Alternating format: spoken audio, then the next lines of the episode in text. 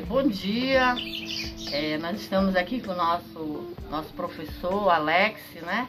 Nosso convidado, para a gente discutir aqui, bater um papo sobre o nosso tema, a ética na educação. Alex, o que, o que mudou para você nesses tempos de pandemia? Bom dia, professora Kátia. É, é um prazer participar desse projeto com vocês. É, a ética, ela é, uma breve, uma breve, um breve resumo. A ética ela vem do que é certo, mas o que pode ser certo para mim pode ser não certo para você e assim sucessivamente. É, um exemplo fora da escola. É, eu sou um professor que tem tatuagem. Isso para mim pode ser ético porque não interfere na minha, na minha atuação dentro de sala de aula, mas pode ser antiético para um outro professor que está numa sala de aula de um colégio mais mais mais conservador, por exemplo, as escolas de freira que existem em Belém. É, isso pode ser antiético para eles, mas pode ser ético para mim porque não interfere no meu trabalho. Com certeza. Dentro de sala de aula, o que é ético é, como eu já disse, que é, pode ser o que é certo, seria um professor é, fazer as suas atividades, dar a sua aula é, contemplando todos os alunos, porque seria antiético deixar um aluno de fora justamente por ele não atender o que a maioria atende, porque sempre tem. A grande maioria dos alunos é, vem de uma família é, é que tem celular, que tem pais que trabalham, mas existe uma parcela de alunos que não tem. E aí, aí que, que, que seria antiético excluir esse aluno para dar prioridade no ensino daqueles que não têm, que tem. É, nos tempos de pandemia agora, é, eu estava vendo na internet, né, em, em jornais e por aí, que muitos professores estão sentindo dificuldade e, e estão até dando notas avulsas sem, sem avaliar o aluno. É, isso para mim seria um pouco antiético, mas aí eu tento entender o lado do professor. Como? Porque ninguém se preparou para essa pandemia, ninguém sabia que vinha, então tá pegando todo mundo de surpresa realmente. Mas existe aqueles casos que realmente o, o, aluno não tem condições de internet, não tem condições de pais que, vive, que vivem dentro da, da, da casa para poder ajudar. Em tempos de pandemia, realmente está todo mundo precisando trabalhar, se virar para poder conseguir o sustento.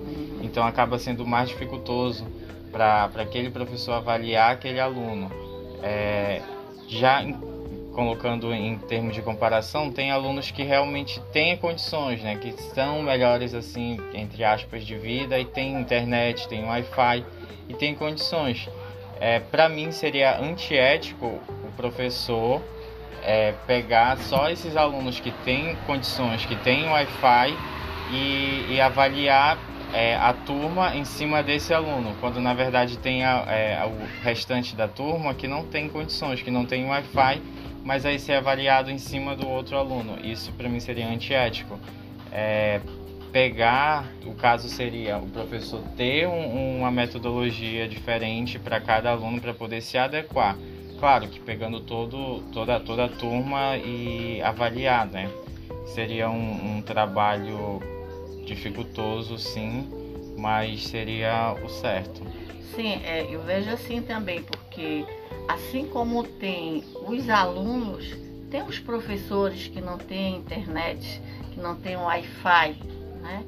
Fica muito, muito dificultoso mesmo. Exatamente, tipo, tem, tem são realidades e mais realidades. É, o professor hoje ele realmente ele não é valorizado.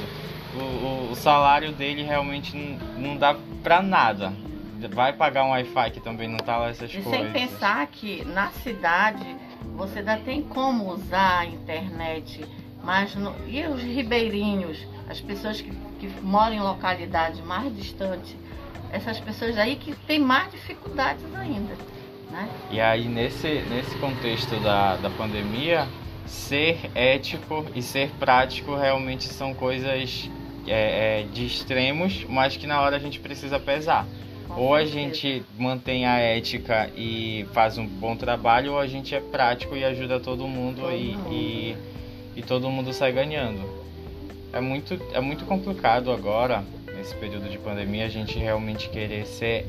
Ser, a gente tem que ser, mas é, é difícil, se torna difícil de, é, de batendo de frente com as dificuldades que a gente tem, que são muitas, principalmente como a senhora disse, um professor que vive no, que não tem acesso à internet, alunos que não têm acesso à internet, é, alunos que vivem é, é, em partes isoladas, professores que têm que se deslocar da sua casa para uma para a escola mais próxima. São uma variedade de situações que a gente precisa pesar para realmente ter um, um, um resultado de trabalho bom. E aí é por isso que eu digo que ser ético e ser profissional às vezes não tem como encaixar, porque ou a gente é ético e se vira nos 30 para ser um, um bom profissional, ou a gente vai na praticidade. É, é, se esforçando para dar um, um, um para ter um bom resultado, né? Principalmente no resultado final, que são os alunos. Então, muito obrigado por participar né, do nosso trabalho, dando essa força aí pra gente. Meu muito obrigada. Obrigado Tá. a vocês, sempre que precisarem podem me chamar. Tá? Muito obrigada.